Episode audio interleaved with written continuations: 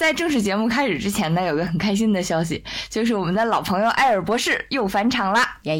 去年十月份刚刚跟大家分享过这个，我们主播也一直在用的这个品牌啊，之前跟大家介绍过，是玻尿酸大厂福瑞达旗下专研微生态科学护肤的品牌。今年六月份又返场了，这证明什么呢？证明上次我们真情实感的亲身种草应该效果不错。感谢大家的信任。那这次呢，主要介绍三款产品。第一款是艾尔博士洁颜蜜，这是我个人无限回购的一款洁面产品啊啊！洁面产品呢，我觉得要义很简单，第一就是洗得干净，第二呢是肤感好。我呢稍微有点敏感肌，很怕过度清洁啊。这个洗面奶呢，主流其实分氨基酸和皂基，香皂的皂。有些皂基产品啊，或者是使用感受过于霸道的洗面奶，用完呢就会有崩脸、拔干，甚至有点刺痒。这个氨基酸型的产品呢比较温和，我之前呢也用过很多品牌了，但是啊，它就会出现另外一个极端的问题，就是过于温和了，像是用乳液搓脸，以至于洗不太干净。但是这款添加了三重氨基酸和葡糖苷表活的洁颜蜜就不会了。它是去油不去水，肤感非常舒服的同时呢，清洁力度也很到位，洗完一点都不会紧绷和拔干。因为我是粉白皮啊，像鼻翼这种地方呢，洗没洗干净，其实自己一眼就能看出来，所以是我的自用推荐款。嗯，强烈推荐。其实伊莎也是我们艾尔博士的老用户了。没错，在未央的安利下。我们跟伊莎讲，这期居然是艾尔博士恰饭的时候，伊莎特别特别激动，当场在微信那端拍案而起，就是表示了自己就是老用户，然后有非常多愿意跟大家分享和安利的产品。没错，我最早其实是泱泱安利给我的这个牌子，啦啦啦，然后我后来就买了面膜。嗯，第二款要跟大家分享的呀，就是艾尔博士益生菌面膜二点零版本啦。那个面膜超好用，就是它很薄、很服帖，不会翘边儿，非常好。而且它就是感觉上不是很刺激，因为我经常会有皮肤有点红或者是发炎的情况，然后它就比较温和，所以我就把它当成我一个舒缓面膜在用。大概得买了得有个十盒左右了吧，累计。太厉害了，嗯，我经常用，而且安利给周围很多人。我跟你说，泱泱一般起来就是我们的那个安利源头。对，我都是买了好多小样，然后就随便发，就散发出来。我觉得面膜还是挺适合囤的。我冰箱里好多好多面膜，因为我喜欢它冰冰的。而且感觉呢，这次升级版的修复效果更强了。前段时间换季，脸呢就泛红起皮儿，嗯，我也就敷了大概十多分钟吧，这个泛红呢也就下去了。这次六幺八优惠力度还是挺大的，算下来一片差不多五块钱左右，还是挺适合囤货的。哎，那这款面膜里面正好添加了四重高浓度积雪草提取物和百分之三的泛醇，提高修护保湿力，正好啊可以用来舒缓皮肤。第三款产品呢是熬夜水乳，敏感皮、熬夜党、作息不规律的打工人可以搞一下试试啊。比如说深夜加班的第二天，像我敏感肌很明显，就是脸上两颊和下巴，就是这种地方红血丝一下就会变得更明显。熬夜呢，其实是特别典型的对皮肤有激惹刺激的行为，所以当务之急啊是镇静肌肤。这时候有个简单的急救办法，就是湿敷。这个所谓的湿敷呢，就是可以用洗脸巾、化妆棉浸透熬夜水湿敷在脸上啊，镇静效果很好，而且很方便。其实有些面膜也可以，但是面膜呢一般不建议天天用，而且像。像在熬夜搬砖的情况下，其实使用起来有点麻烦。像我的习惯呢，就是用那个方形的小片的化妆棉浸满熬夜水，在两边苹果肌，就是我的红血丝重灾区一边一块儿，定向镇静，湿敷个八到十分钟吧，然后扔掉就好了，也不用再清洁精华液什么的。熬夜水乳组合用，第二天再看呢，会觉得红血丝控制还不错。不过要注意的是啊，湿敷的化妆棉是要浸透的。虽说海蓝之谜也镇静，但是呢，用海蓝之谜湿敷实在是太奢侈了，简直不如用我的泪水去湿敷好吗？而艾尔博士这款熬夜水乳性价比呢就超高了，可以放心用。嗯，以上就是我们今天要介绍的三款主要的产品。像六幺八这种时机呢，还是非常适合囤货的。这次也有仙境之桥我们桥友的专属优惠。复制评论区的淘口令到淘宝呢，可以领取仙境之桥的专属优惠券。下单的时候呢，记得一定要备注“仙境之桥”四个字儿。有一些产品呢，会比店铺送的赠品还要多啊。或者呢，直接去艾尔博士旗舰店给客服报暗号，也是仙境之桥啊，就可以领券购买了。下单一定一定一定记得要备注暗号，嗯，会比直接买多很多赠品。一般人我们都不告诉。下面就请欣赏我们本期的正式节目。先跟大家表示一下歉意，这期节目的音质可能会稍微有一点点不太好啊、因为确实我一直是在狂加班和狂出差的状态，所以这期节目也是超远程用自己的破手机和破电脑组合录音的啊，希望大家不要嫌弃。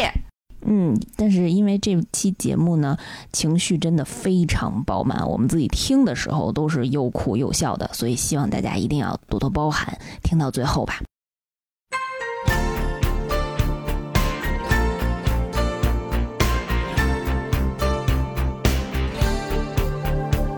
大家好，这里是《仙境之桥》的新一期节目，我是危地马拉东南部的大食蚁兽白马。大家好，我是北海道紫海胆未央。大家好，我是印度太平洋的大眼双线鲸伊莎。欢迎伊莎再次来到《仙境之桥》。哎，虽然特费神还是没有开始更新，呵 呵但是伊莎又来了。我们这期要跟大家分享的节目呢，是嗯，也算是错峰分享啦，是前一段时间非常非常爆火的日剧《重启人生》这部作品呢，到目前为止应该是近五年来评分最高的日剧啊，口口碑非常非常好，并且呢，在播出之后获得了九点四分高分的豆瓣评分。除了刚才说的这些就是客观上的成就之外，其实重启人生给很多观众的感受是非常特别而不同的。就是其实前一段时间火起来的电视作品非常非常多，但是重启人生的画风就跟别的作品特别特别不一样。嗯，它是一个特别日常，然后又碎到，能这么说吗？就是充满了那种生活化的碎碎念的一个作品啊。其实我们这次相约来聊这部日剧呢，已经约了好久好久了。我不知道看过的朋友还记不记得，最后画面当中有四个咕咕咕咕咕的鸽子啊，就是我们仨现在就是那咕咕咕咕咕咕。其中最大的鸽子就是白马，咕咕咕咕咕。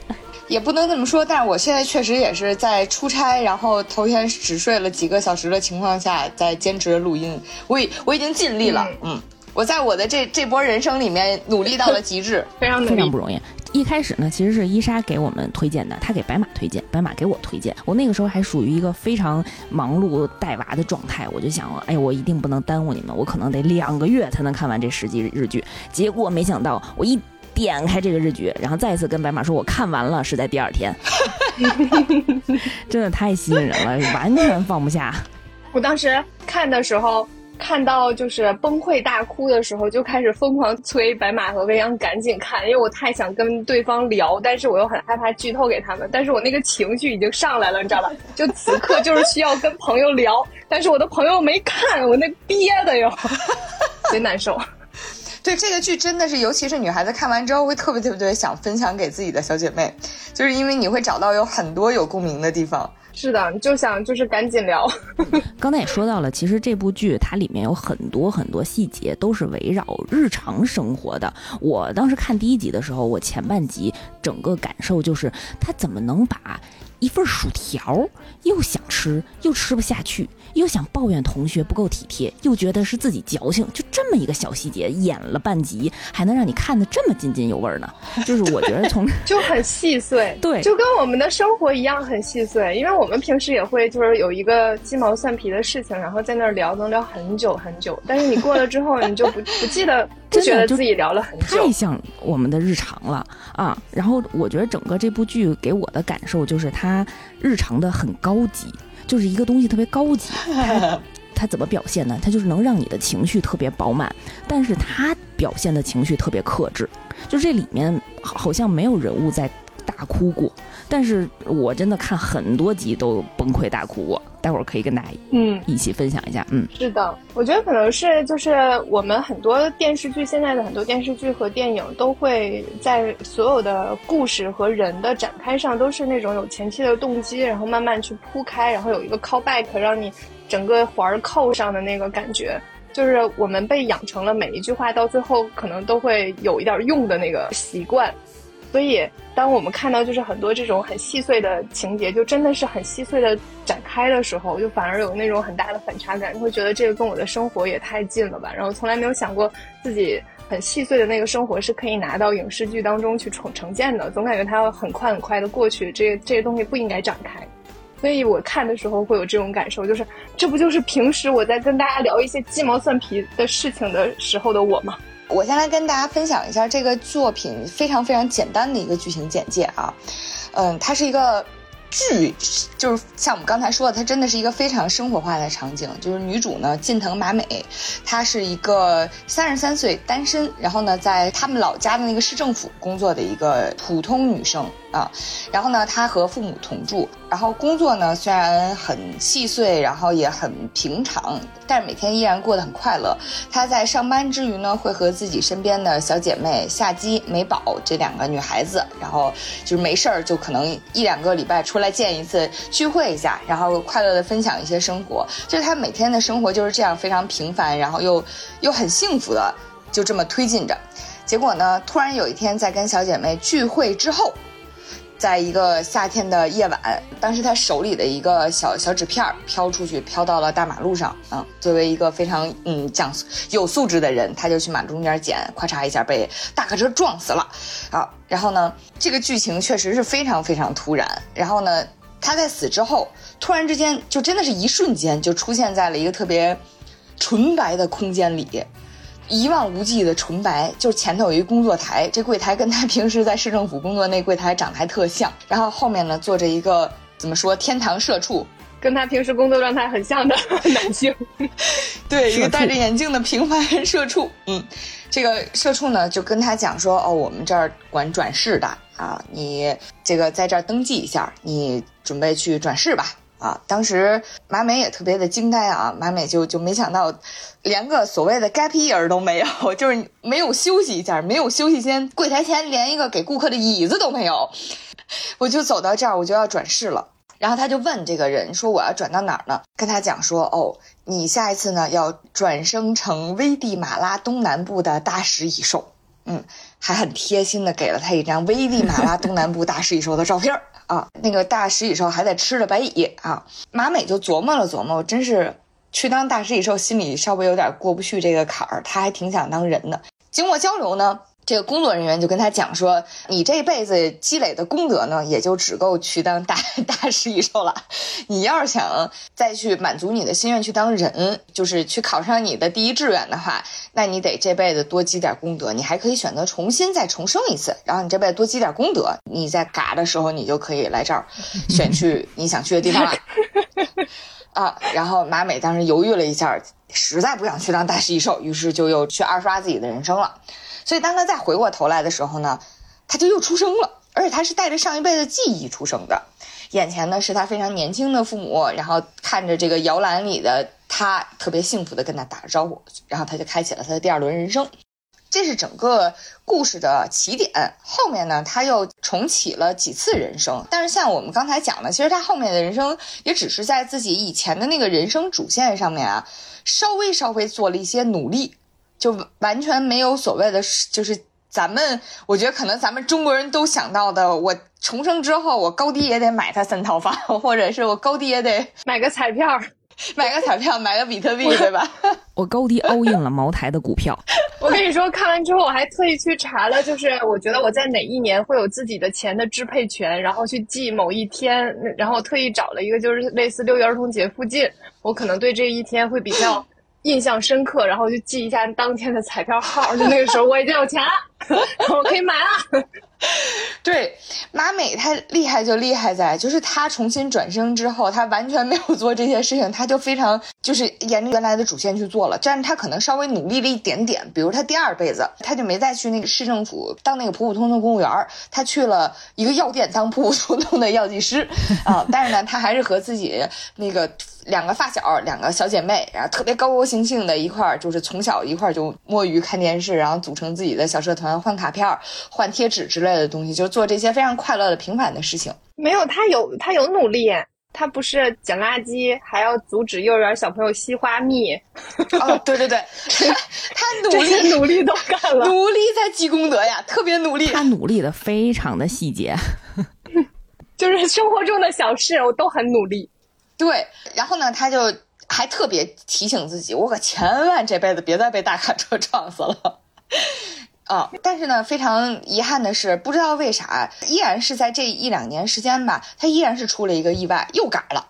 嗯，后面呢，他每次都会记下来自己这辈子固定的功德点数要累积到哪儿，就好像咱们打游戏 Round Two 要做的支线任务一样，他在心里特别明确，不管我那天有多忙，我加班我也得回去，回去给我爸送礼物，把那个支线任务做了。对对对，我也要把支线任务给做了。啊，然后呢，他在第四轮的时候，突然之间揭开了关于这个重启人生在他人生线索当中的一个大秘密，改变了他在重启人生路上的一些规划啊。当然，这个呢，在我们后面的剧情当中会跟大家分享。如果你想看这部剧的话，强烈推荐你先在这儿把这期节目收藏了，然后暂停一下，去赶紧去把这部剧刷了，回来再来听我们一起碎碎念，好吗？好，就是在他这个就是不断的嘎掉，然后又又重新开始的这个过程当中，我其实特别震惊，因为我第一次就是能感受到一个人那么想当人，就是他为什么为什么那么想当人啊？然后我就开始。当他第二次、第三次当就是还要选择继续当人刷经验的时候，我就开始更加关注于他的整个家庭，然后就会感觉到他家庭就是太幸福了，给了他非常足够的安全感，然后让他就觉得这件事情没有多困难。然后他妹妹也特别好，我特别特别喜欢他妹妹。哈喽卡，小姚。小，姚，对他一直都不学开车，然后每一次他妹妹都会送他。他从最开始是一个就是那种普通的公务员，然后到后来做药剂师也还挺厉害的，然后后来是有还有编剧嘛，然后他编的剧也还就是不错。然后他妹妹从始至终就是每一次的人生都是同样的性格，没有任何变化，就是他不会因为他的姐姐的人生出现什么变化，说他然后他自己有受什么样的影响，就完全没有，他一直是一个性格非常稳定的，然后对家人很好的，然后跟姐姐关系也很好的一个妹妹的形象。她是一个我特别喜欢的稳定存在。他们这个家庭都很稳定哎，就是从头到尾过了这么多辈子，到最后马美二百多岁了 都已经，然后居然还这个家庭中间所有人几乎没有起过任何冲突。是的他们家最大的冲突是他妹妹和他还有他妈，他们三个人一起坐在饭桌前碎碎念说爸爸的坏话的时候，爸爸正在远处的沙发上按摩，然后他爸会看着他们说，就是一般说坏话这种情况，难道不应该背着我说吗？你们为什么当着我说？这是他们家能出现的最大的冲突。我就觉得我的天呐，就是这个家庭也过于幸福了吧？啊，真的过于幸福了。她每次重启的时候，当一个少女长到青春期的时候，就会对自己的父亲，嗯，产生莫名其妙的厌烦感、嫌弃，嗯、抵。触情绪，然后每一轮都会出现，但是虽然他带着前世的记忆，觉着啊，这是我非常好的父亲，然后我要嗯孝敬他，呃，但是还是压抑不住自己这个青春期的嫌弃。然后那段我看每次看的时候也觉得特别好笑，我们可以理解为这其实就是一个荷尔蒙影响，有可能。就是你到青春期有有一些荷尔蒙影响，就是你天然对某个年纪的 男性有着非常强烈的抵触。或者就是他母亲，还有他跟他妹妹这三个女生，嗯，一定会在跟爸爸的相处过程当中会有这种吐槽和嫌弃。然后之后他们每次吐槽都跟都跟他爸说：“爸，你要不然去洗澡，洗个澡。”意思就是我没有说你坏话了。嗯特别好，所以我当时我到后来的时候就觉得，真的是一定是他整个的人生、家庭上和朋友和各个方面都非常的嗯顺利、温和，然后又给予他很多的爱和安全感，所以他才愿意再一次当人。而且他再一次当人之后，他不会对于自己人生有特别大的“我一定要改变，我一定要离开这儿、啊，我一定十八岁我再也不回家了。”对，没有那种我我的我青春期特别讨厌我的父亲，我到那个年纪我一定要远离他，我要自己住，没有这种，他没有特别刻意想改变自己人生中的任何一个点，他只是在捡垃圾。感觉他的生活就是没有什么坎儿，然后特别顺遂，然后突然到三十三岁就嘎了，人生最大的一个坎儿 出现的特别突然。而且特别早。啊，其实伊莎之前跟我讲她对前面这个感受的时候，没有说理由的时候，我其实没太理解，因为我会跟她反馈，我肯定也会选择重生的。就是如果我能决定我再重启一次，还走我现在的人生啊，然后听完伊莎的分享，我才发现，嗯，可能我前半生还是非常幸福顺遂的。嗯真的是，我这个后面再跟大家分享嘛。嗯，我看到很多人在评价重启人生你会怎么过的时候，大家其实普遍的感想是不来了，再也不来了，我要去当大食蚁兽了，爱谁来谁来，有一种那个这个逼班再也不上了的感觉。我当那白蚁都行，食蚁兽我觉得都有点抬举我了。全剧终，我选择当大师蚁兽。大食蚁兽，好好好，没问题，再见。对，所以我当时看到一个就是影评，他就讲说，就就是呃，这部剧其实在很大程度上在提示我们说，生活当中就是那些很平淡的、很平凡的生活的瞬间，让你感到幸福的瞬间，其实是就是幸福本身。然后一定要有，就是要珍惜这种感受。就是我我其实，在看这部剧的时候，真的是这种感受是非常非常鲜明的。这部剧给我最大的感觉是它特别反戏剧，你知道吧？就是因为当时《重启人生》上的时候，正好是韩剧《黑暗荣耀》也在，就是这两个其实是应该火的时间很同频。然后这俩画风，这俩差别特别大，都很优秀，而且都是那种你能感觉出来在叙事上面它是精心编织的那种作品。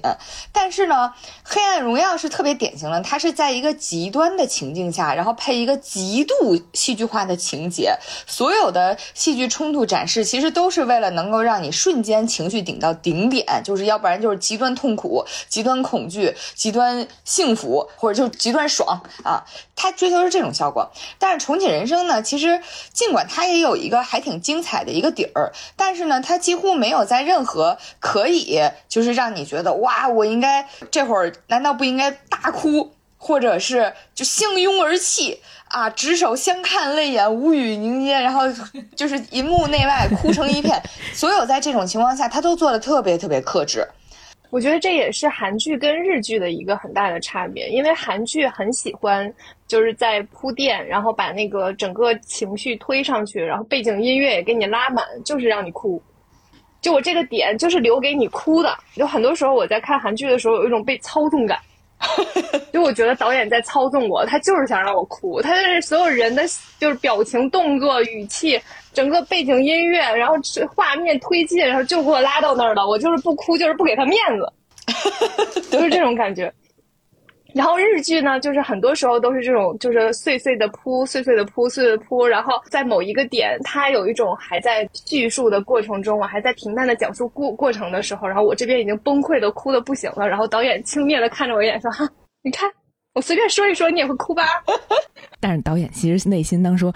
这都是我设计好的，我都已经设计了八百层了，你终于流眼泪了。对 对对对，我印象特别深的情节呢，就是因为刚才说起来，就是其实那个《黑暗荣耀》是就是韩剧那种风格，是我我一定要给你憋一个嗨点，引爆你，给你憋一个大招。然后在《重启人生》在这部剧里面，它是那种职业灭嗨的那种感觉。我就是我自己印象特别深的情节是，其实也是整部剧的一个大底儿嘛，就是当。马美重生到第四世的时候，他和在前几世都认识，但是特别不熟的一个女生真理酱，两个人终于。掏心掏肺的聊起天来，就这这个真理他是什么人呢？因为在前几世的时候呀，马美和她的两个好朋友，他们三个人相当于是女女生一个特别碎碎念的一个小闺蜜组织啊，然后他们也是从小学就混迹在一起，一起追电视剧，然后一起换贴纸，像刚才说的那些。然后呢，真理一直是他们同班一个巨优秀的女生。就是属于那种从小你就能感觉她目标特别明确，学习成绩特别好，然后平时也独来独往，不跟任何人交流，感觉就是我跟你们都不一样，我是我是天才，我是精英。对于他们来讲呢，就有点，嗯，可远观不可亵玩，就是遇到真理酱的时候都有点啊崇敬，又有点害怕，啊，是这么一个女生。包括他们每次到高中毕业的时候啊，真理都已经变成了学校的这个学生会主席了，又优秀，然后又厉害，又代表所有全体学生上台发言。他们每次都是在底下鼓掌、啧啧称叹的那种。结果呢，到了第四世的时候，马美和真理两个人突然之间交流到，原来真理也是转生过来的。在最开始那一世的时候。这个小组织是他们四个人的小组织啊，就是所有之前经历过的那一切，其实原本在第一世的时候是他们四个人一起经历的，包括换贴纸，本来是四个人一起讨价还价，然后互相砍价这种。然后电视剧社那个整个的电视剧小手账也是四个人一起写的，包括他们小姐妹那个美宝考了驾照的时候，原本是三个人坐在车里一起吐槽，她说：“哦呦，是我们那个美宝现在在开车呀，这是我们美宝，是 那个美宝现在开始打灯了呀。”然后他们会此起彼伏的这么说，其实原本这么快呢。原本的记忆都是他们四个人，然后那个马美就特别意外，因为马美等于是从下一世开始转生的，在他的记忆里面呢，他就只记着有三个人，他就想知道为什么真理没有后来融入他们的生活。真理当时说到这儿的时候呢，因为前面其实前情绪已经铺垫的很到位了，就是你就觉得真理这个时候应该要就是。激情澎湃的给我们一段特别就是感人嗯肺腑的，或者说特别张扬的一段记忆嘛。然后真理突然就是很犹豫的说：“呃，咱俩去以前一块聚会那个 KTV 吧，后面的可能有点换场地对这块我真的很很无语。对，就是后面可能有点稍微稍微有一点点沉重。他甚至作为一个剧作品，然后他怕沉重，还特意帮你 就是帮你放松一下心情。换一个欢乐点的地方。对于是坐到那个 KTV 里的时候，真理就跟他讲说，因为在第一世的时候，夏姬和美宝两个人去旅行，然后呢，他们坐的飞机失事了，他俩去世了啊，所以呢，在真理的记忆里呢，他和马美是。非常难过的，就是尽管他们后面活了很长，但是他们依然很难过。所以当真理在那一辈子去世了之后呢，回到那个转转生所，他就下定决心，不行，我怎么着我也得阻止他们上那架飞机，因为那会儿那两个孩子还很年轻，大概就三十多岁的时候，啊，所以真理就选择了重生当人。然后呢，但是他当人，他就琢磨着我怎样才能阻止他们上飞机呢？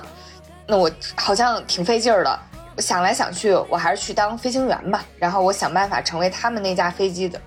他其实是这样，他一开始是说我可以阻止他们两个，但那个飞机上其他的人怎么办？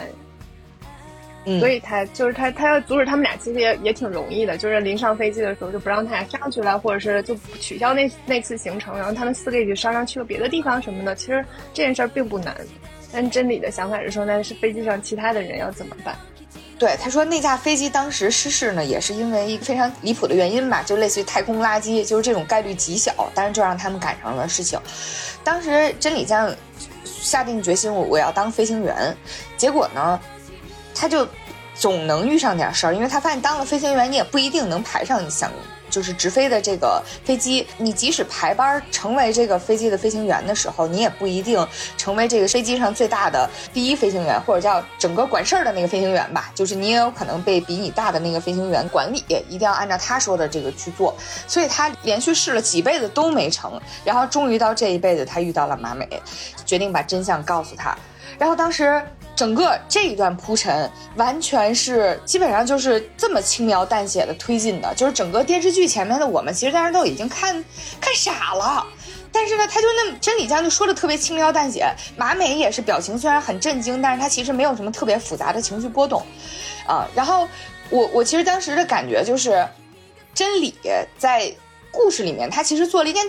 特别深情的事情，就是他的选择，他曾经花了就是上百年的时间去为了做一件自己很想做、救自己很想救的朋友和人，然后呢，他付出了巨大的努力，然后也经历过巨大的，甚至是很多次的失望，但是呢。他这一切都特别轻描淡写的略过了，他只是告诉他我失败了，然后我又来了，我失败了，我又来了。但是他这份克制，其实在这个场合下就会显得特别深情。就是他并没有跟马美说：“你感动吧，我是不是特别棒？你一定这会儿来来夸我了。”但是在这个情节推进到这儿的时候，观众就会觉得非常非常的动人吧。就是这整个这种处理方式是非常好的。我跟你的感受不大一样哎。嗯，我当时看到这儿的时候，我当时的第一个感受就是这个真理这个人设好像泱泱哦，然后我就全程带入了泱泱去去听他后来说的话，然后我崩溃大哭的一个点就是，他们曾经四个是好朋友，但是在他后来的三四辈子里面，他都是一个人过的，嗯嗯就是他是他非常非常孤独的看着另外三个好朋友在一起，因为因为马美也有一世是没有和他们俩成为朋友的，然后那他那个孤独的视角，其实你是能够看得到的，嗯就他们不有一个交换贴纸的一个小行为吗？就是好朋友当中是会讨价还价的，是想把我不好的换换给你，然后换成我想要的。但是只有那种有距离的朋友才会把你喜欢的贴纸、好的贴纸给你，他就是一种客气和礼貌。所以他他那个视角能够感受到曾经你很好的朋友，但是因为这辈子的某些关系，然后你没有办法和他们成为朋友的那种孤独感。而真理就是他一直在经历这些，他是为了救他的两个朋友，但是他这辈子那两个人已经不是他的朋友了，他只能孤独的每天努力去运动，然后努力学习，然后成为飞行员去救那两个朋友，是为了让他们俩活下来，并不是让为了让他们俩继续和他成为朋友。嗯，就是我当时看到这儿的时候，我就觉得，那他那那段时间也太难过了吧？就只有一个人，主要他只有一个人，然后他没有任何人知道这件事情，然后他也没有办法跟任何人分享。这其实真的对他来讲一定很难。然后他所有这些难其实是留给观众去想象的，就是真理没有跟马美讲我没有哭诉，对对，没有没有告诉他我有多孤独。但其实，如果大家在重重刷的时候，会发现，就是真理的这个形象，在前几集，就是马美跟他还不熟。不知道真相的时候，他有出现的，就是包括他们在那个学校的毕业典礼上，女那个日本的毕业典礼，他们都穿和服嘛，特别高兴的。他们三个人进去的时候，其实有一个远处的背影是真理站在那里，你能看出来他的表情是很复杂的，然后也是很也是有一点忧郁的。当时不知道为什么，在你听完真理的经历之后，你再去看他的时候，会知道，OK，原来他那个时候是非常非常羡慕，也是非常非常想加入的，只是他他没有机会了。嗯。嗯，我对这段印象也非常非常深刻，对我的感触也非常大。因为我在第三集看到真理这个角色出现的时候，因为那个时候还不知道她是真理，我当时就跟白马说：“我靠，这不会是魔法少女小圆的剧情吧？” 因为真理这个演员，她本身的名字叫水川麻美，还跟咱们剧里的那个女主角名字有点像。你之前看过石原里美另外一个《巧克力之人》这个剧的时候，她是演女二号。嗯，可能这样说不太合适啊，就是她长相稍微有一点苦相，就是她演这种特别隐忍和克制的角色很擅长，所以当他出现的时候，我心想坏了，他肯定有戏。对，看到第八集的时候，他那个当他坐在那个餐桌上，我就跟白马说：“我靠，真的是魔法少女小圆的剧情。”但是啊，就是我们的听众可能很很多朋友看过小圆啊，之前我们的节目也介绍过小圆当时这个扣怎么翻出来的。他是在第十集的时候，用整个一集去描写小美艳，就是真理这个角色一开始加入这个组织，他是从一个。嗯，白纸到最后变成一个特别厉害的角色，他这一辈子是怎么过来的？他用了这么长一整集来铺垫，就是告诉大家到底是怎么回事儿。但是到《重启人生》这个日剧里面，就在 KTV 两三句话就结束了，剩下的全是留白。但是这个这个这个落差，就是你心里的这个空缺感，我全是全是眼泪，只能用眼泪来填补，你知道吗？其实这个留白给我。印象很深，但是我没有爆哭啊！那在在这儿确实流眼泪了。真正爆哭的是，嗯，第九集，就应该是第九集啊，就下一回合，就他们在这一回合又失败了。在下一回合，因为两个人已经交过底儿了，所以真理和马美在小学见面的时候，有一个慢镜头的动作，我不知道大家还记不记得。马美从真理班级门口对走过，然后马美在。面前，在脸前举出来了五根手指，就慢慢的，哎，那么一个比划的动作，然后真理给他，嗯，很轻松的回复了一个六，就是一只手比了一，一只手比了五，那么一个慢动作切了这两个小女孩的镜头，我那一刻真的是爆炸哭，就是感觉 一切尽在不言中，我，哎，他 自己代入了，你知道吗？就是我终于有一个。知己能够跟我一起分担所有的这一切了。哎呀，那种并肩作战的感觉，哇，真是太爽了！就我再也不是一个人了。因为之前他们俩在那个就是对说他有第四轮、第五轮的时候说了，然后马美又说你为什么不能给我一些暗号呢？然后真理说我怎么给你暗号啊？马 美说你可以举手表示一个数字，然后真理说我这样给你举个五，你也会觉得很奇怪、很莫名其妙吧？然后马美说好也是哈。对，我觉得中间还有一个我的大哭点，就是真理跟马美坦白说去救那两个朋友的时候，然后马美就问说：“那那这这辈子是在哪一天呢？”然后真理就跟他说是在一个月之后，我印象中大概是，但实际上过两天他就要去了，他又不想把这个压力让马美去帮他分担，然后他又想自己去完成这件事情，结果他失败了。然后马美听到的消息就是真理和那两个朋友都在这次飞机。的事故当中去世了的时候，然后我真的，我觉得真理这个人为什么什么事情都要自己扛，太可怜了。就是给我的感觉，那一幕也很微妙，就是因为这一世他俩虽然相认了，但是呢，就是其实他们之间那感情还没有怎么说呢，就是没有那么深的细密的羁绊。所以就是他们两个人是属于那种虽然相认了，没交换过贴纸，对，没有换过贴纸的感情。然后，然后呢，所以他们俩还有一点距离感。然后对于马美来讲，她就是本来是觉得是在一个遥远的日子，然后有一天突然之间看到新闻里面说有一架飞机失事了，然后她就当时一下就感觉事情不对，然后再去再去验证的时候，发现她。前几辈的最重要的朋友们在同一次事故当中去世了，然后在那一集的结尾，其实对于死亡的处理也是很克制，就是马美没有特别嚎啕大哭，完全都没有。那段的表演真的是太好了。那段表演真是太好了，就是他只是和自己以前的，呃，那些同学们在前几世都出现过的同学们一块儿去参加了这几个人的葬礼，然后呢，从葬礼出来之后呢，他是就是穿了一身黑嘛，然后他就深吸了一口气，然后就是仰面朝天看着天空，那个是整个作品里面非常经典的一个画面，也是大家都特别特别喜欢的画面，就是他把对于死亡的处理和对于痛苦对于。怀念的这件事情处理的很简单，然后呢，对于这一辈子马美的人生交代的就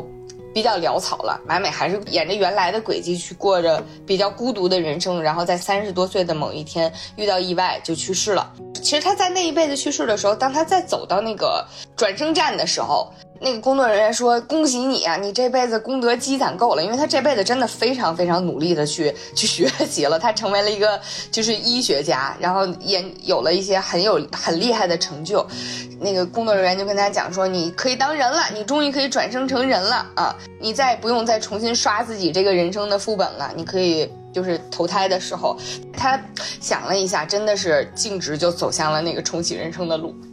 就是整个这集，对，这儿我也爆哭，爆哭，就是因为安东英这个演员，他处理的特别好，他所有的神经都很克制、很内敛，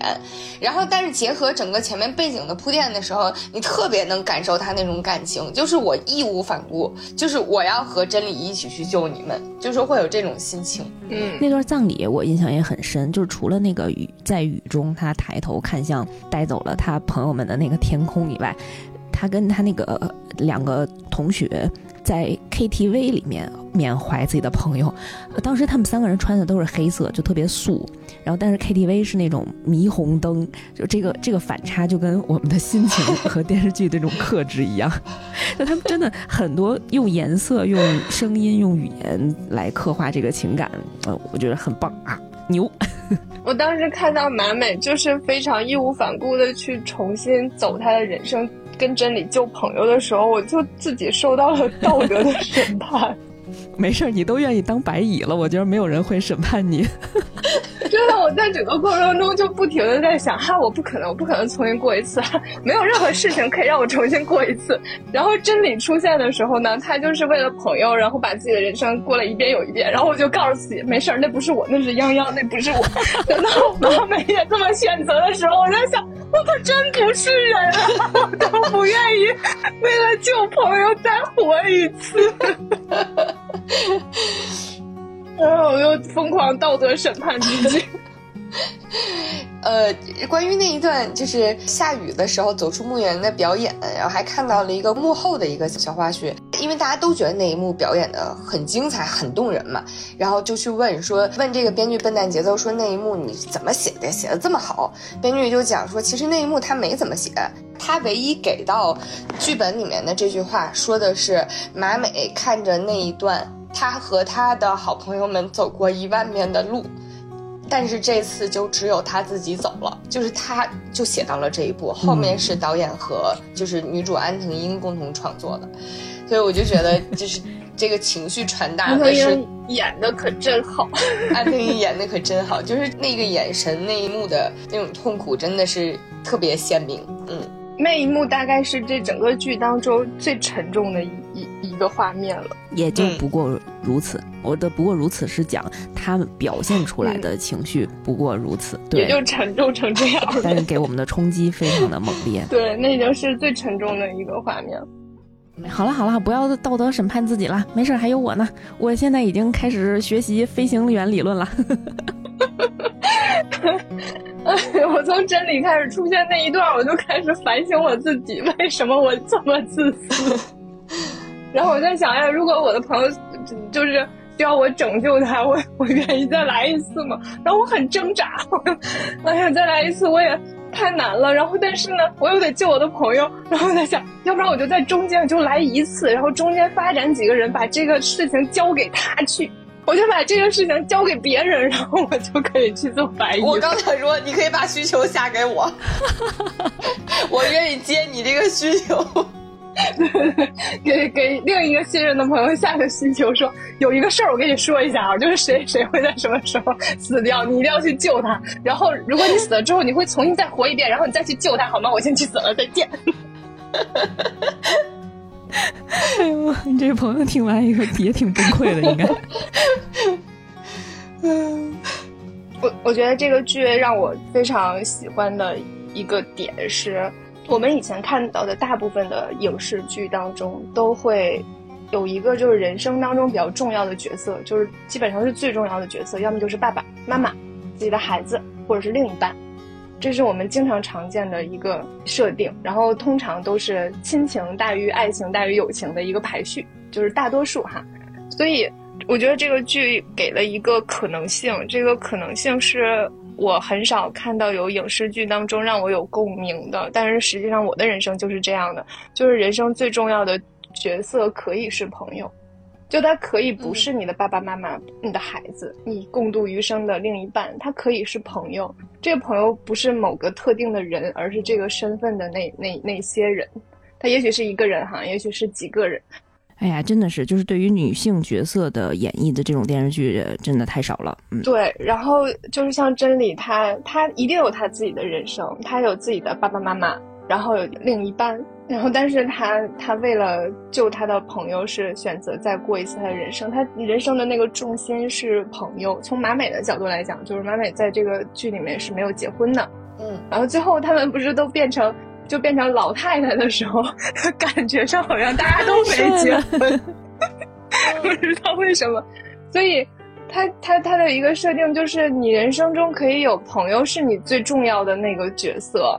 然后。很多时候，因为我周围有一些朋友们，他们是爸妈会给非常多安全感的人。就比如说你，你人生有的时候会遇到一些挫折，或或者遇到一些过不去的坎儿，或者是遇到一些很崩溃的时刻。就你有的人某个时候你是需要有人来拖住你的。你像从一个一个地方在下坠，然后无止境的下坠，然后一点点失重，是需要有一个人拖住你的。有我周围很多朋友拖住的那个人都是爸爸妈妈，然后我还有极少部分的朋友拖住他的人是另一半。我能感受得到，就是他无论遇到任何事情，他只要回家，他爸爸就可以帮他 cover 掉所有的事情，然后可以承接他的情绪，帮他解决问题。我的人生经验就是，我在人生无止境下坠的时候，每一次拖住我的人都是我的朋友们，他不是特定的一个人，就是这这几个人，都是他们在拖住我，然后让我停在那儿。然后我是没有，就是因为我在我我跟我爸爸妈妈的关系当中，我是较强的那一个。就我需要罩着他们，他们遇到问题是要来找我的，所以我遇到问题我要找谁呢？所以我基本上当看到这个剧的时候，我就是有一种特别强烈的共情感，然后有一种特别非常快乐的一个感觉，是终于有一个剧在在表表现这一群人，就是这一群把友情当成生命中很重要的角色的人。嗯嗯嗯，我印象很深，就是当最后一次他们结束了。这个设计好的飞行路线，就是成功的解救了自己的朋友，然后大圆满的时候，然后马美和真理马上就辞职了。我这个班儿今天就上到这儿了。即使我们俩是什么飞行界的是双黄，都已经登上杂志了，因为他们是最年轻的什么双什么正机长，双机长，杂志的这种社会精英了，不干了，再见。啊，就也不恋爱，也不搞事业，我们。就玩友情，我们从现在玩到老，玩到九十多岁，然后开着那个电的轮椅，然后呜呜呜，然后满街走，真不错，这就是我的理想的老年。他们最后开着轮椅冲出来的时候，飙车《速度与激情十一》，那就是。我要笑死了！这一幕也是回扣他们其实第一集最开始就是几个小姐妹聚会之后，在夜里，然后在便利店门口讨论什么老了之后什么样，做一个什么佛佛利萨还是佛萨利同款的一个椅子的时候，对。然后在老了，真的就成真了，就是这种感觉是让人觉得特别，就是人能身边有这样的朋友，真的是让让你在人生当中会有极大的安全感的。你们也有自己的那一种，就是从年轻一直会持续到老的一件事情，是一种人生的稳定感吧，会有这种感觉。嗯，而且我觉得他们几个人就是很像我们平时会瞎聊，然后又很同频，就聊的特别天马行空，但是对方又都懂的那个，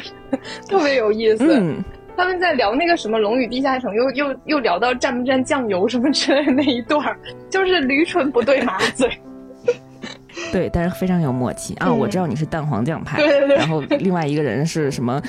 火箭筒派，就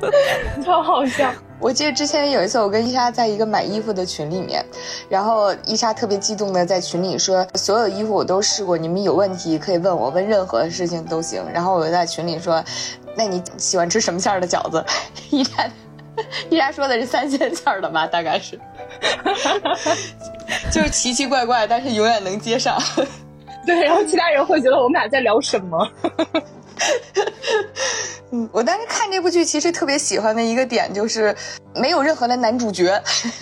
不是说不能有，但是就是这部剧里面的两性关系是非常。可有可无的，然后是作为生活背景出现的，这个其实是，嗯，真的是很罕见。就这里面倒不是说谁是拉拉，或者说谁是 gay，他们就是自然而然的，就是可能就没有遇上合适的人，然后一个人过着非常非常快乐的生活。比如说马美，其实她交过男朋友，然后甚至她男朋友还是她这个重启人生当中的一个梗，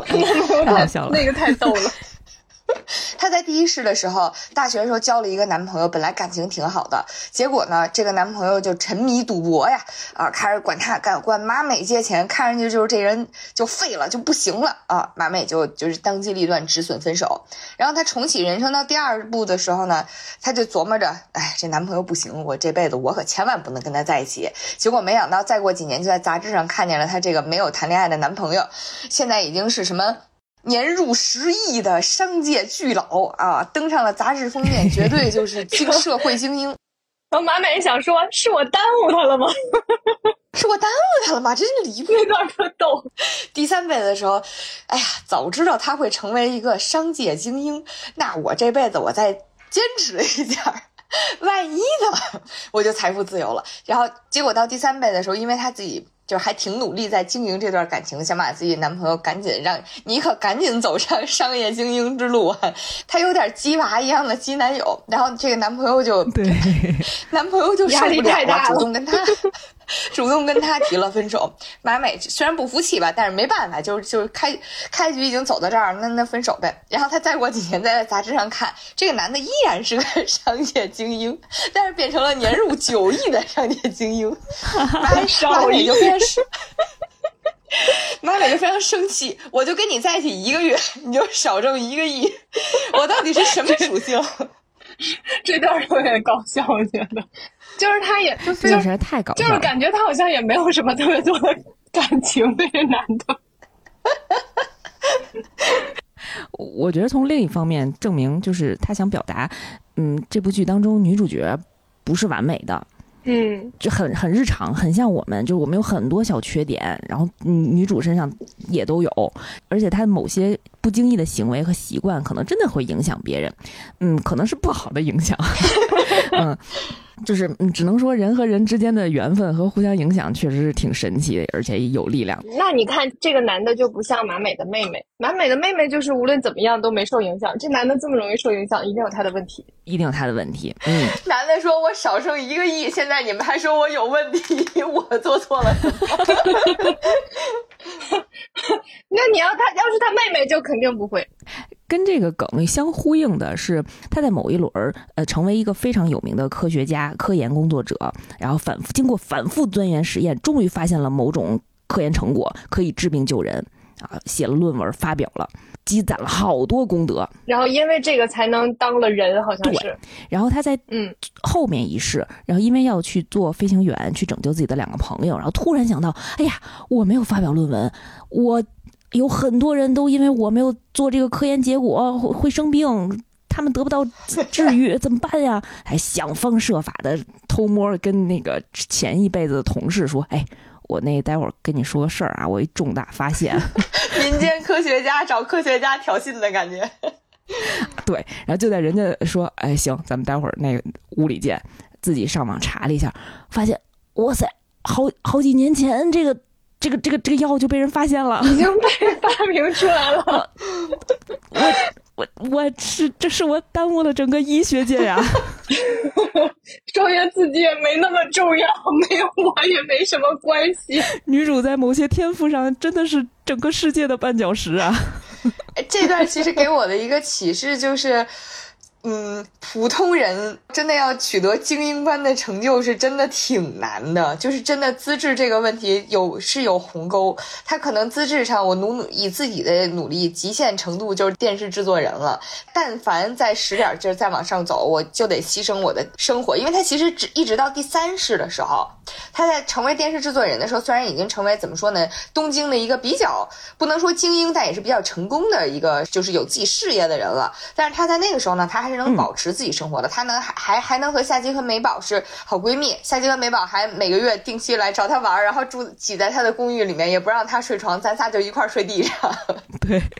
对，但是她再到第四世，真的是想积累更多功德，想要成为一个非常学术上有成就、真正的那种就是举足轻重的，就是学术大拿的时候，她就没法再保有这一部分生活了。她也是从第四世开始，就是真正要孤独起来，要成，就是要把所有。时间都投入学习，然后成为他以前看到的那个真理匠那个形象，啊！但是呢，即使是这样，他成为了一个精英。到第五世的时候，我们发现，OK，如你不当这个精英，也有正经精英 来比你更快的完成这个任务。主要是他为了当这个精英，耽误了人家正经精英做实验的时间啊！他霸占着这个实验室和这个显微镜，然后还嫌弃别的同事用完显微镜不给转回来，结果他是最慢的。对，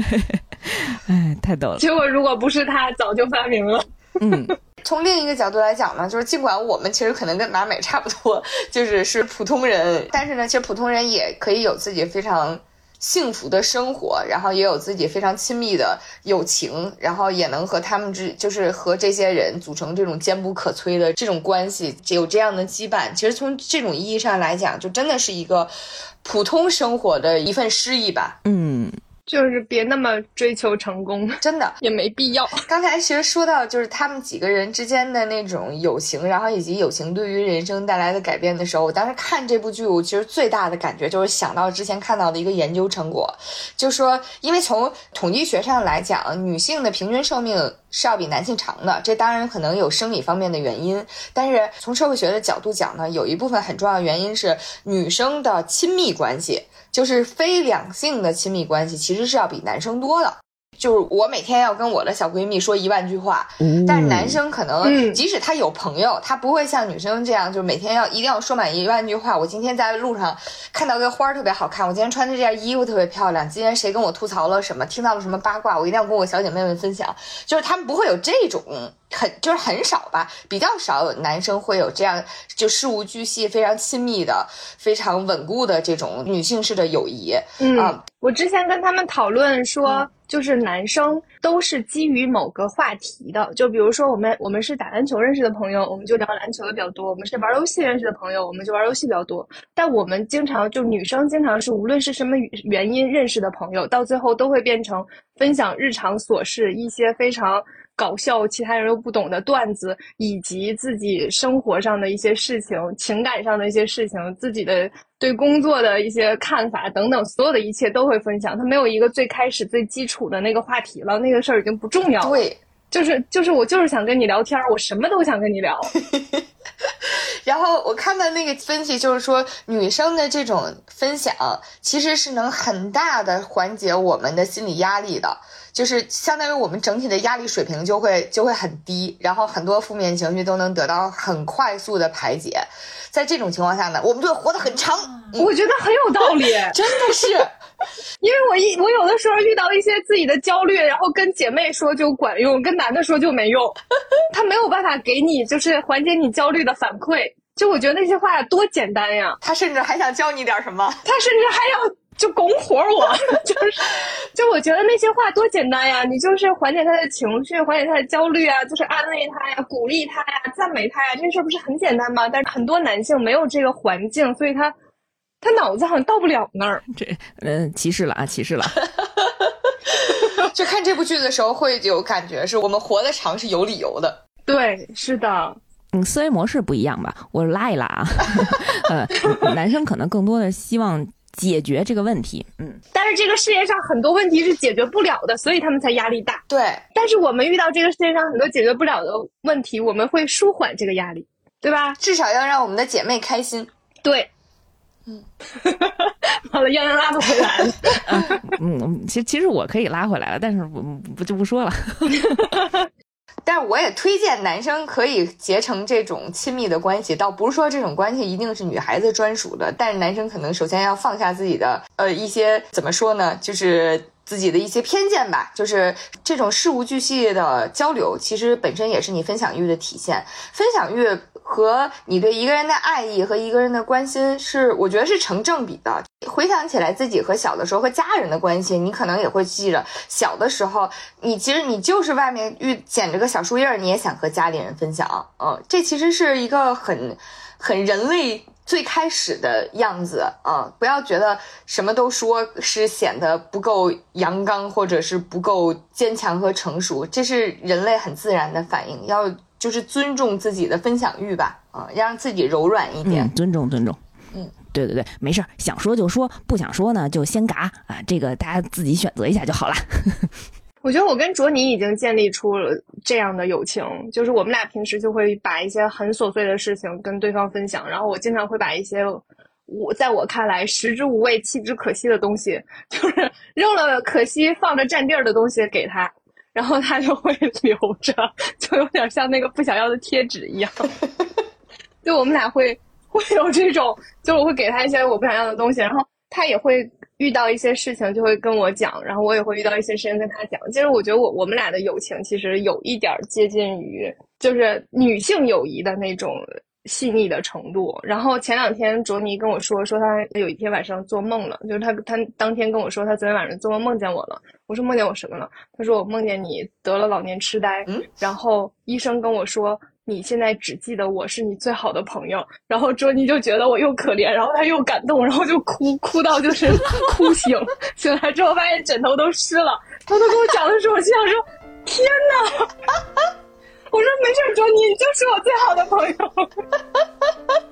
我觉得好可爱哦。我们在养老院里给卓尼一张门票。我相应的其实就是另一个爆哭的点啊，在这部剧里面真的是爆哭，是在第五世的时候，也就是马美和真理已经相遇了，但是当时他们还没有和那个夏姬和美宝两个人就结成亲密的关系。当然，那个环境是马美和真理两个转生的女孩子，在一家餐厅里坐着。那个餐厅呢，其实是他们四个从第一世开始，也是在老家的餐厅啊，是他们四个从第一世开始就已经经常来，然后聚会的那种据点式的一个地方。但是呢，因为这一世他们毕竟分成了两个小组，所以他们没有办法能一起来。但是他们在这儿吃饭的时候啊，突然发现赛基和美宝也进来了。可能也是例行聚会嘛，也进来，从远从那个门口进来。当时真理和马美两个人就很犹豫，就是因为他们真的巨想邀请这俩人，就特别想两个人咱咱四个一块儿，就是聊聊天，开开心心的交流一下。然后但是他俩呢又很紧张，因为不熟。就是你想，你去邀请两个不熟的朋友，嗯，你说人家会不会想拒绝又不好意思啊？如果他们不好意思拒绝坐下来的话，场面会不会变得更尴尬？会不会给他们压力？就这，这其实是社交生活当中非常微妙、特别细腻的部分。这部剧里面就很自然而然的就拍出来了。然后呢，他俩就就真的是鼓足了勇气啊，就是鼓足了勇气，就是一扭头跟他们俩、跟夏姬和美宝打招呼。夏姬和美宝呢，也是虽然有一点惊喜，但是你能看出来有一点点拘谨啊，跟他们就是互相 say hi。哦，你是高中的那个真理酱吧？对不对？然后呢，终于鼓足勇气跟他们说，要不要坐下来一起？聊会儿天呢，就当时我真的觉得，作为看那个电视剧的我，都跟着紧张了起来，就不知道会不会接受嘛。然后那两个人犹豫了一下之后，就是稍微迟疑了一下之后，就开开心心的接受了。接受之后，在那个夏姬和美宝就是从边上绕过来去要坐在凳子上的时候。马美和真理酱两个人，就是你知道相，两个人互相看了一眼，然后满脸都是那种中了头奖的那种幸福感和兴奋感，但是又不想要要压抑着自己不能表现出来，因为毕竟很奇怪嘛，就是你你邀请两个人坐在你的桌上，人家同意了，然后你在这边过于欢天喜地的样子。对于一个拘谨的日本环境来讲，可能看可能也是有点不合时宜的。所以他俩虽然很兴奋，但是又巨克制，就是脸上的每一个五官都在快乐，但是又声音又很安静的那种样子。那一刻，我觉得特别特别感动，就是你能特别清晰的感觉出来他们对于这份友情的珍视，然后同时呢，这份珍视又是小心翼翼的。很克制的，在表面上面来讲又是很克制的。然后他们坐下来之后，又一起去交流小的时候那些话题。就是这个这个话题，其实是从第一世就开始了。他们拿出来说，我以前翻东西的时候翻到了高中的时候拍的大头贴。然后拿出来一看，就是夏姬和美宝这一辈子拍的那个大头贴，和真理和马美两个人拍的大头贴摆在一起的时候，会发现他们尽管没有一起拍，但是摆的动作都是一样的。其实摆动作之所以能一样，也是因为真理和。马美两个人是带着之前和他们一起拍的记忆去摆的动作，然后那一刻我就会觉得，我天，这是这是表白吗？但是又很，就是一一方面是表白，另一方面呢又什么都没有说，就只是啊，好巧啊，就是你们也是这么拍的，真好，就是会是这种感情哦。那一幕让我觉得就真的很感动。别别难过，嗯，我我还是会主动跟你们俩说话的。如果出现了什么情况，哎呀，对，你怎么知道现在不是第好几轮了呢？我哦，我另一个感觉就是，因为他们刚才我们录之前，他们说我像里面的哪一个人是像那个夏姬，因为那个女生呢稍微有一点太像了，稍微有那么一点点缺根弦儿吧，只是一点点缺根弦儿。对，谢谢你自己说出了这句话，我就是不大不大好形容。哎，但是我觉得夏帆把这个呆萌的这种感觉演的特别好，我我真没有想说用缺根弦来形容，我就是觉得可能在 cookie 就是看气氛的这一块 没有那么敏感，缺根弦儿呗，不就是缺根弦儿。在当时在剧里面举的那个例子，好像是他们四个一块给马美过生日，然后呢，其实大家默认的这种社交情况是，就应该会给马美带个礼物嘛。如果带个礼物呢，应该是拿一个什么漂亮的袋子，然后放在旁边，然后到了时间或者一到那儿就把这个礼物送给过生日的人。嗯，所以马美呢，但是大家一块坐下来之后，夏金呢就会随手把一个漂亮小袋子挂在自己的椅背儿上，这个椅背儿呢还挨着马美啊，就特别近。马美就全程从头到尾就一直盯着那个袋子，就琢磨着，哎，要送我什么呢？是不是一个很喜欢的礼物呢？这应该是我的礼物吧，很期待。然后结果就夏姬就一直没给拿出来，一直不给拿出来，一直不给拿出来。然后马美终于忍不住了，说：“哎呀，我我我知道我这么说可能不太得体，但是我真的很想问夏姬，你赶紧把那个礼物拿出来行不行？这是给我的礼物，对不对？”啊，然后一问，不是，是另一份东西。嗯，那个东西是夏姬自己的 啊。太然后他们尴尬了。剩下几个人就一块儿吐槽夏姬做过的那些奇奇怪怪，然后自己其实气氛很奇怪，但是夏姬自己浑然不觉的事情，呃，然后我为什么？我当时感觉是稍微有点熟，我印象最深的是那个，就是碰到一个陌生的朋友，就是夏姬带着一个朋友，然后遇到了他们之后，夏姬自己就在没有去介绍说，哎，这是我朋友谁谁谁，这是我朋友谁谁的情况下，自己去上厕所了。我觉得，我当时心想说，这就是白马。是我干得出来的事儿吧？嗯是的，我当时看这儿，其实最大的就是和我的看剧的另一个感受就对上了，就是在第四世的时候，因为当时就像我们刚才讲的，因为当时马美为了去在医学上有成就，所以一和两个朋友走得很远，没有产生交集嘛啊。然后他其实，在这一世曾经努力过，想要和夏姬和美宝变成好朋友。他努力的方式呢，就是去和这两个人换贴纸，然后结果没想到呢，没有砍价还价，人家主动把自己好贴纸递过来，然后送了他从他这儿拿了一个破贴纸啊，他当时觉得特别受伤。但是我嗯，看第一幕，就是看这一幕最大的感觉是，你感受不到是吧？对我当时最大的感觉是你对我真好，我以后一定要和你成为好朋友。白马，我真的服了。所以我觉得我当时就是意识到自己，哎，这个情节我没有 get 到，就是原来他们是这么想的时候，从另一个角度来讲，我觉得其实我重生的话，我也一定能把他俩再变成我的好朋友，不管怎么做。伊莎知道自己把 Brave 要交给白马了，我觉得交给他会有点不放心。但是我可以无论如何完成任务。我对那个交换好贴纸那一块儿特别有感触，因为我觉得我好像就是那样的人，就是跟好朋友就会很直接的说需求，就比如说我去好朋友家做客，就会说我我要喝温水，我这个凉的不行，那个太热了不行，我不可以凉，这个不行，那个不行。但是如果是不是很熟的朋友，就是对方给什么我都说啊可以，没关系，都可以，都可以啊，我可以喝这个，没问题。嗯，就那就是一这种刻表现出来的那个关系的亲疏，还是，嗯，除了白马以外吧，我 我们能感觉到一个很都能感受到是吧？对，就是一个很明显的片段。然然后说到、呃好朋友之间友情这一块儿，其实刚才我们也提到啊，嗯，在男女关系这一块，在这个剧里面都是作为小插曲和精彩的一些小片段来呈现的。然后体现他们友情，我觉得印象非常深刻的一幕就是，呃，玲奈这个小姑娘的设计，围绕着玲奈都是一些烂桃花和、坏男人的事儿。从她小的时候，在上幼儿园的时候，在马美第一世的时候，她的爸爸出轨了幼儿园的女老师啊。马美呢，也为了拯救玲奈完整的这个家庭，嗯，在第二世、第三世、第四世，每天夜里啊，走好远好远的路，又有上坡又有下坡。作为一个幼儿园的小朋友啊，那么点儿的小步子，走了得一个钟头啊，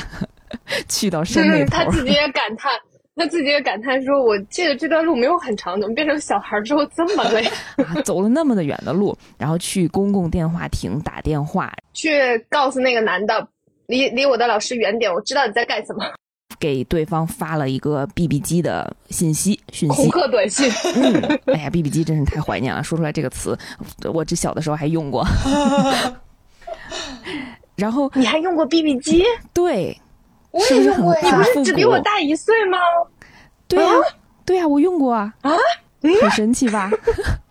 很神奇。暴露了未央，我们是上一辈子用的。嗯然后马美在第一次还没有带钱，然后又跋山涉水回家取了两个硬币之后，又回来再次打的这个电话，我觉得这个设计也太逗了。他后来想到的一个新的办法，就是直接告诉他的老师，一不要这样，不好。那么一个半不拉大点儿的，那么一个半点儿大的孩子呀，站在地上，然后老师蹲在他面前，然后看着这个孩子，就是成熟又深刻的眼神望着自己说，什么这个不要你可千万别当小三儿啊！对，不要跟已婚男性发生发生什么不正当的关系，你会变得不幸。老师，老师长得还特 漂亮，我就我就记得老师当时被震惊了。嗯，哎，老师真的就当场撕了那个电话，嗯，嗯，然后告诉他说：“我答应你，我不会的。特别好，老师也特别好。嗯老师当年只是一时糊涂，真的那辈子只是一时糊涂。哎老师可能也震惊了。除此之外呢，对于林奈这个角色的设计，还有一个非常重要的点，就是在她成年之后啊，遇到了一位男性啊，姓宫刚。这位男性呢，也是马美在第二世在当药剂师的时候的一个同事啊，阴差阳错吧。我们因为可能看过的朋友比较多，直接嗯交代阴差阳错呢，这个呃宫刚先生啊，其实也是已婚了。但是他在跟玲奈交往的时候，他其实是欺骗了对方，嗯，尤其是在一开始接触的时候，就把自己的婚戒拿下来，主动接触了玲奈，然后但是没有告诉对方自己已婚的这个信息啊，两个人还渣男呃谈恋爱啊。这块儿一开始的情节，我觉得特别逗的点就是三个小姐妹，马美那个时候跟夏姬和美宝在马美第二世的时候得知了宫刚和玲奈交往，但是自己知道宫刚已婚的时候，他们还在 KTV 设计，待会儿咱们把玲奈叫来。哎呀，我们苦口婆心的先劝他，嗯，一定要让他跟这个渣男分手咱们练习一下这个对话吧。啊，咱们演绎一下，然后让夏姬扮演玲奈。知道了这个消息之后，然后夏姬会你说他怎么能让夏姬演演呢？你是想象不出我演什么效果是吗？对对，他没有办法用正常的那个角度去。但他演的很好啊，他会说啊，苏娜，辛杰拉奈，还哭会这样？还安排哭戏。结果没有想到的是，就是嗯，这些完全都没有用上。当他们把真相告诉玲奈的时候，玲奈抓起电话，直接给宅男打电话，破口大骂，马上就分手了。主要我印象特别深，就是因为那段真的还挺，就是不能说反转吧，因为呃，本身饰演林奈的那个演员黑木华，一直以来呢，反正面相都是那种圆圆甜甜，然后永远挂着笑容，看起来毫无攻击性啊，然后也是一副被嗯渣男、渣男骗的乖巧脸吧。对他们当时很担心他，嗯，恋爱脑不会跟对方分手。啊，千万别就是这总感觉这应该是一个很软软弱的女孩子吧，结果没想到过来之后抓起来电话，整个人仪态都变了，就是一下就变成就是双臂抱在身前，然后就是怎么说翘着二郎腿，然后很拿着范儿打电话的时候声线也变了，就是整个声线从那种很甜美的声音就变成那种甜美了，怎么着？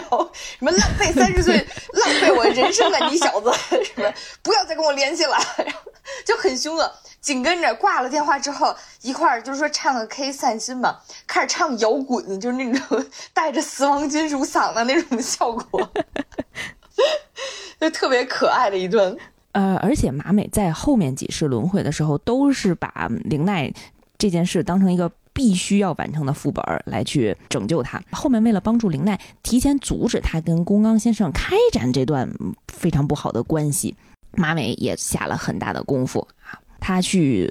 赌宫刚，作为一个那陌生人，太帅了。他其实就是找到一个更高效的方式。我在那儿等，我还得就是又跟他聊，我又在那儿等，又得跟他说，又得阻止这个。我直接过去跟就说，就是他后来发现就这个最高效。对，哎呀，那那段我觉得安藤英演的好帅。第一次是穿着还是一个上班的衣服，然后还比较客气的跟对方说不许伤害我的朋友，玲奈是我非常好的朋友，我警告过你了哦，你你不要再这样了哦。然后等到后面一轮，马美已经是那种穿着帽衫儿啊，坐在后排，嗯，冷着张脸，踹着对方的椅子。哪个男的吃饭的时候会把婚戒拿下来啊？啊，你自己看看，你这干的是人事儿吗？我当时觉得啊，男友力已经 max 了，好帅啊！为了自己的朋友，哦呀，真的好厉害。在他试过的诸多方式里，他还曾经有一次试过，呃我真的我要问题从源头解决，我要给林奈打思想钢印，我要让她一辈子记住。所以他就在幼儿园的时候，思想钢印这个词儿特别对。我就在幼儿园的时候，我就抓着林奈，我就要跟她讲。他跟林奈说的是什么呢？说林奈呀，我教你一个幸福的咒语吧。这个幸福的咒语是什么呢？林奈也很好奇啊，他就说：“你记住，宫刚先生已婚了。”然后 告诉林林奈也特别天真，林奈就是宫刚先生已婚了。好的，我记住了。记住到什么程度呢？等他他们下一幕几个幼儿园的孩子一块玩一二三木头人的时候，林奈演那个趴在树上面，然后一回头喊话，他喊的话都是“宫冈先生已婚了”。远远坐着的马美看着这一幕，说：“我是不是做的有点过头啊？”啊！但是 马美那个小演员演的真是绝了，就是别人看他那个是太好了，真的，他那个神情吧，就是嗯，忧虑中带着成熟，成熟中又有点孩子气。他真的很像活了好几辈子的那对，种他身体里感觉觉。装着一个两百岁的灵魂。哦，马美那个小演员，好多人都评价他说，不知道他是怎么演的，嗯就是又老又小的。然后好多人都说他长得跟莫言撞脸了。确这么一实，说真的好像啊！我就觉得他长得像谁，但是就是有点想不起来像谁，确实很像莫言。哎呀，他确实他他他整个的长相和他的气质，然后他的表演都很就是有点年纪的那种，然后但是他又是个小朋友。嗯，如果大家喜欢他，可以去看一下《重启人生》的番外，番外里面他戏份儿还挺多的，他还唱了《粉雪》，哦，对，他唱了《粉雪》，超搞笑。我对这个小演员另外一个片段，我觉得也很搞笑，就是他的很多个场景都在小马美的时候表扬过他的妹妹小瑶，比方说他没带钱，突然想到，嗯，小瑶上一辈子跟自己讲过，爸爸把零花钱藏在自己的鞋里。啊于是自己屁颠儿屁颠就回家，然后去爸爸的鞋里拿钱。然后想到这一刻的时候，马美那个小马美的身体里会发出一个三十三岁女性成熟的声音：“Nice，哈鲁卡。”就是好棒，小瑶，虽然你还没有出生就是了。干得漂亮！小瑶在里面呢是属于一个比较呃大众认知那种幸福快乐的安定的那种感觉，就是家庭也很幸福，然后工作也还蛮顺利，然后遇到了一个还挺不错的人，然后嫁给他，嗯，是一个那种就是世俗意义上的那种幸福结果。嗯，尤其是在全片最后最后结尾的时候，是以小瑶的视角，是她的小孙女儿开了门，好像要去上学，然后这个时候跟旁边一个呃已经年纪非常大的老婆婆，然后还跟她讲：“小瑶婆婆，你在看什么呀？”从观众的视角已经知道，就是是小姚已经呃年纪非常非常大了啊，他看着电线杆上对电线杆上那个四个小鸽子，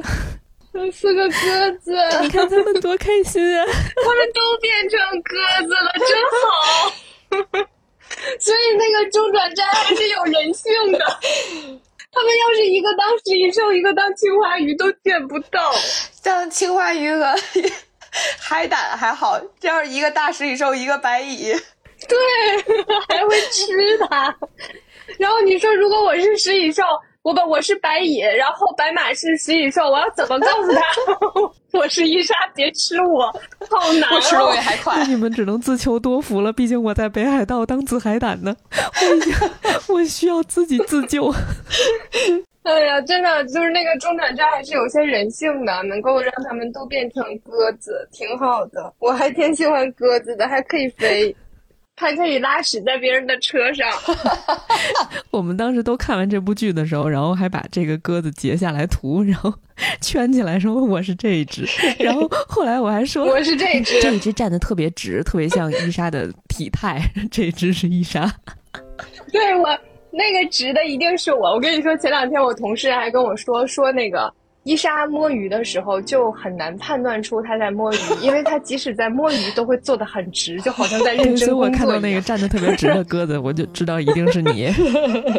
白蚁就很难判断了，直不直也看不太清楚。我我我我后来不是想到了一个方式嘛，就是就是我画一个五角星，我在你面前迅速走出一个五角星来。你高估了一只食蚁兽的视觉和它的智力。一般的蚂蚁应该没有办法那么快的画一个五角星。这是一个练块的蚂蚁啊！我就从变成蚂蚁那一刻，我就开始不停的练习画五角星，直到遇到白马变成的食蚁兽，迅速给它画一个五角星，然后让白马认出我来。但是考虑到他是夏姬那种性格，估计很难认出我来。想方设法去北海道找我吧，虽然我是一个紫海胆。我还是变青蛙鱼吧，我觉得青蛙鱼还挺好的，还可以游。就是我我之前看刚看完的时候，还跟小顾聊起来，就是我们俩都是属于那种不想再活一遍的，即使这一遍就是遇到了很多好朋友，然后也很开心，但是就不愿意再为了朋友再活一遍，因为怕怕自己很难再撑到没有遇到好朋友的时候就已经崩溃了，然后我就觉得可是前面那一段好不容易过去了，要重新来一次，这次真不保证自己能撑过去。然后我们俩的选择都是很一致的，就是当什么都行，不能再来一遍。当人是真的很难呀。我肩上的任务又更重了，那我需要早一点找到你。嗯，哎呀，太惨了，想想就觉得，就是看的时候会不自觉的回忆从小到大的一些事情，然后开心的事情、不开心的事情，好像都会回忆到。之后再想从现在这个节点再回去，要把前面的走一遍。二十三岁之后，感觉还好。就是二十三岁之前那段，我还能不能扛过来？就总在想这个问题。就是当时我觉得很多时候扛过来也有一些很偶然的因素。对，之后再再来一次，我还有这个能力吗？或者是那些很偶然的因素还会存在吗？就会觉得不确定。看完这个的一个感受是。就因为这个片子里面那些平凡的事情太打动人了，嗯，所以就会有一种一定要认真的把，就是以后的生活就好像是在过第二遍一样的去，去过下来，就好像认真对待每一次给爸爸过生日的机会，或者说是，就是类似和朋友见面的时候要多，就要更开心一点，然后更更珍惜一点，不要在一边工作一边和朋友聚会了，这种，嗯，要真正去珍视这些。嗯，也会很珍惜跟朋友在一起这件事情，和朋友有一个，就是会珍惜你的好朋友吧。因为有的时候你人生回头看，会有很多人只是陪你走那一段，然后总会有一一个什么样的原因，可能你们后来就没有再联系了。又曾经是那种非常好的朋友的，也会有的。所以看到这个的时候，就会觉得还是要珍惜自己现在周围的这些人。要珍惜每一次和他们见面的机会，然后珍惜每一次能和他们的同频聊天的那些小时刻。有的时候觉得生活当中很多很多美好的地方，可能就是那些别人不懂的小时刻。听到现在的你，如果想起你的朋友的话，欢迎把我们这期节目分享给他，抓一天约他出来玩，嗯，定期见面呀什么的。我之前还跟那个洋洋说过，我是有宝女，就是人家是妈宝女，我是有宝女，就是我需要定期的见我的朋友，才能够让自己的血槽充点血，否则我的血槽就空了。这是我一个非常缓解自己压力的方式。我缓解自己压力方式无外乎就是吃点喜欢吃的东西，然后或者是喝酒。再就是见朋友，如果是能跟朋友一起吃点好吃的东西喝喝酒，那我的压力瞬间就会没了。我的方式是，我有什么鸡毛蒜皮的事情呢？我一定要就是编辑一段话，然后在闺蜜群几个闺蜜群挨个贴一遍，然后经常贴串了。哎，我也是。我还有就是一个好玩的事情，就遇到一个好玩的事情，或者是一个想吐槽的事情，我都会编辑一段话，然后跟大家复制粘贴。就好爱分享，然后我之前在有一次跟同事吃午餐的时候聊天，我就说，我那天看就是有一个人不是那个就是临死之前把自己的那个聊天机手机清空了嘛，然后我在想，我说我临死之前我就一定要先把闺蜜的聊天记录清空，其他都没关系，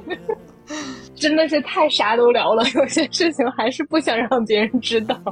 说回来啊，就是这部剧虽然带给我们很多感动，但其实它里面很多很多细节真的都非常好笑。值得反复看很多遍，啊，我记得有一段是真理和马美已经互相交心完，两个人都知道自己是重启过很多轮儿啊，然后真理呢也跟马美透露过自己跟小福，哎，就是他们呃一起的那个初中同学，曾经也是在一起过的，哈哈，真理跟小福也在一起过，然后马美听完了以后也非常的诧异，我靠，你们俩居然嗯，当时小福这个人设呢？很有意思啊！他决心要成为音乐家，嗯，搞音乐的。但是其实他的天赋呢，呃，比马美从事医学这条路哈还要次。天花板可能就是在 KTV 里，呃，唱歌比较好的这么一个水平了啊。但是呢，人家有信念啊，有梦想啊，哎，大家不能阻止人家追梦啊。因为我不是看了番外嘛，然后番外里面有一个有一个姑娘，她喜欢小福，然后为了他很努力的练歌。之后她她唱了两句，在那个番外里面唱两句，然后有一个弹幕就是说，这个这个在座的各位每一个人唱的都比小福唱的好听。对，嗯，大家知道了吧？小福也就是这样的这个水平啊，大概就是这个水平了。对，然后在呃最后一轮，小福呢在自己的老家路边啊做那种露天的街头卖艺吧啊，他自但是在他自己的话术里面说的是我在做最后一次演唱会。街上连人都没有啊！对，我在做我的告别演唱会。街头卖艺，还有一些人围观呢。他那个连路过的人都没有往那瞅一眼呀！啊，但是真理和马美去了啊，只有他们两个观众，他们也非常尊重对方的，听了很多首歌。嗨，马美当时呢也问真理，捧场都算不上啊，问他当时在想什么？毕竟这是你某一轮的前男友嘛。哎，当时真理也非常直接，不客气的说：“嗯，我想的是上厕所。”哎，毕竟回忆是敌不过尿意的。哦，真理这个人就是每次出去临走的时候都要上厕所，我觉得这个这个设定也很有意思。嗯，就这里面每个人都很很饱满，因为他会有一些小习惯，然后有一些优点，也有一些缺点。他们会很认真、很尊重的听他唱，但是也会吐槽说唱的真难听。好真实哦！对他这些小优点和小缺点，就让你非常容易带入你身边的某个朋友，就是你身边总会有嗯。真理这样的人，夏姬这样的人，美宝这样的人，马美这样的人，嗯，真理有一个我自己特别觉得有有趣的地方，就是因为他的形象是经过很多次反转的嘛，就在前几世的时候都是一个高高在上的就是精英女，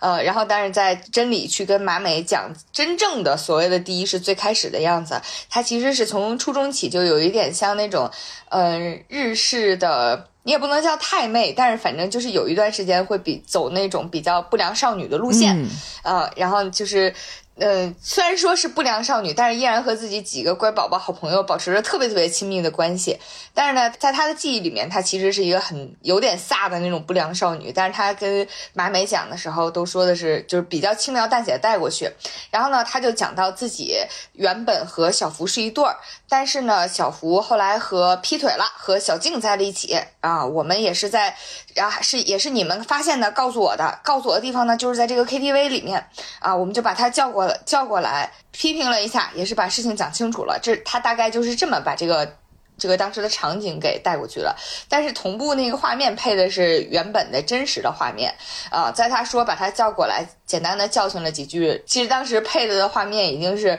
真理把小福打的鼻青脸肿，跪在地上，然后鼻子流着血，脸上敷着冰块，然后跪在地上，然后真理酱同步还在给他出轨对象小静打电话，就是把这个狗男女给怎么狠狠的骂了一顿。但是但是配的那个旁白是他非常优雅娴静的作为精英女的形象，在跟马美讲自己这段就是荒唐的回忆吧，就是那个也其实蛮蛮好笑的，就是他把自己。讲的非常的岁月静好，反差特别大。然后还有一个可能，因为编剧那个笨蛋节奏他自己是写单口喜剧的，所以呢，他其实有很多地方是特别像单口的那种，就是梗特别细密的部分。我印象很深的呢，就是因为大家都知道，原本马美是要投胎成危地马拉大食蚁兽的嘛，给他那张图是一张很精致的大食蚁兽在吃白蚁的照片儿啊，然后呢，当马美和真理将两个人交流，两两个人在交流的时候，就是两个人交流说：“哎，你要投胎成为什么呀？”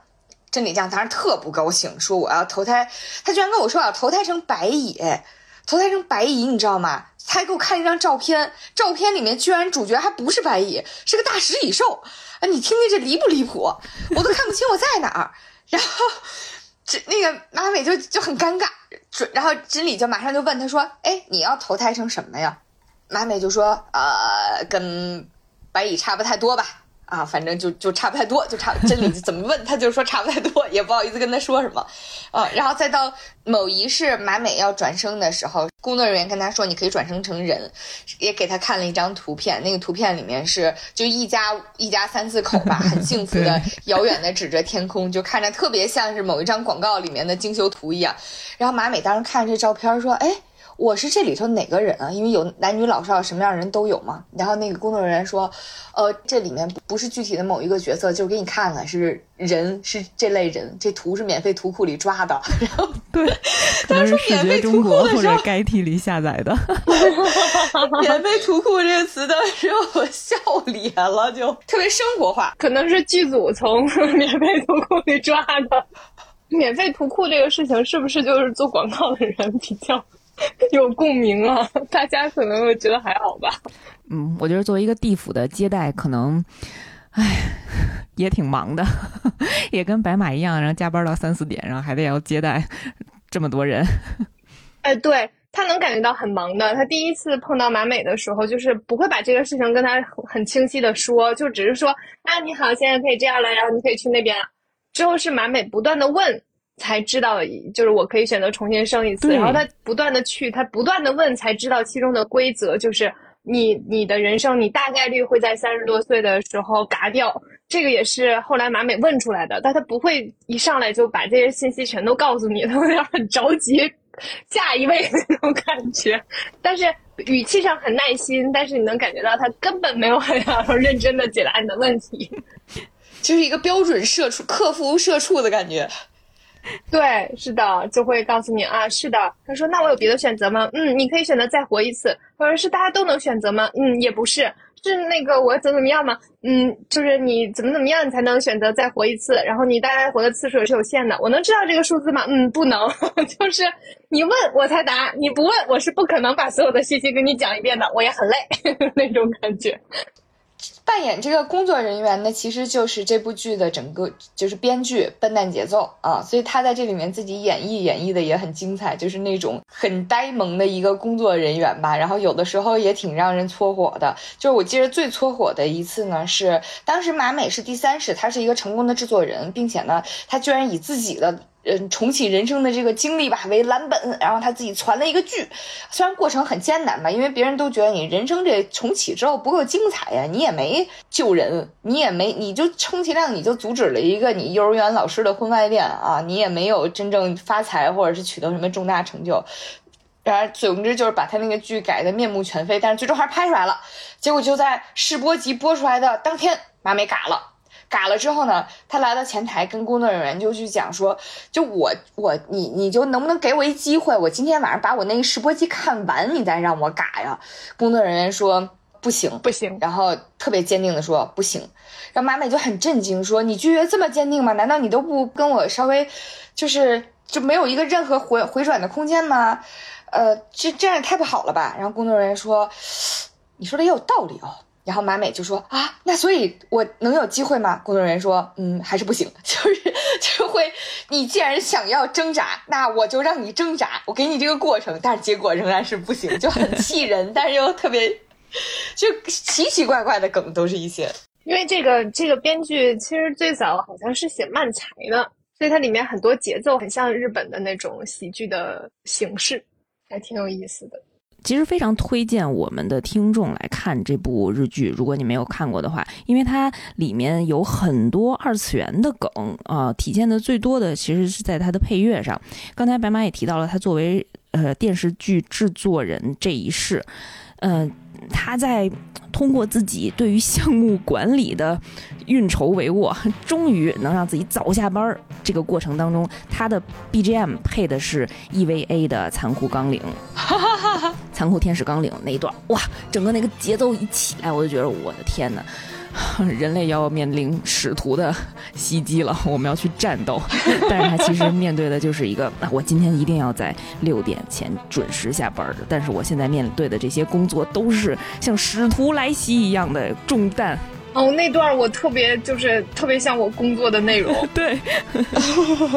嗯，就是你要你要瞧那么多人，然后去让一个事情能够，他他是想要提前嘛？我经常是让让大家按照这个时间的规划，在这个时间点结束，所以呢，我就需要去瞧中间所有的人。这个时间这个人多说了，时间长了，然后中间就得再拉回来一点儿，那个地方可以再缩减点儿，那个环节要不然就去掉什么之类的，来保证那个时间节点的问题。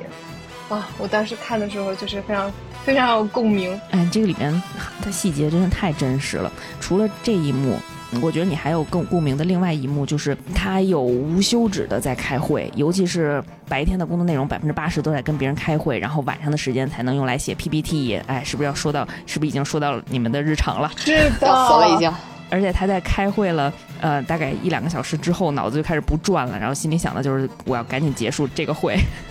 我经常会会叠着会，就这个会是两点到四点，那个会是三点到五点，中间三点到四点我需要把自己劈成两半去参加两个会。我到时候给你放一下一位的 BGM 啊。对，除了一位，我非常需要。除了一位以外，我另外一个非常印象深刻的 BGM，其实就是他在八九集的时候，在跟朋友之间。终于把这个梗、把这个包袱抖出来，嗯，两个人心意互通的时候，他有一段用了未闻花名的音乐，我们没在节目里讲过啊，因为这个片子也真的非常催泪。它讲述的就是一个关于友情、关于失忆、嗯，关于唤醒曾经记忆当中的朋友这样的一个非常温馨的故事。然后它的那个主题曲一起来跟这个，呃，重启人生里面讲述友情的主题也非常的契合，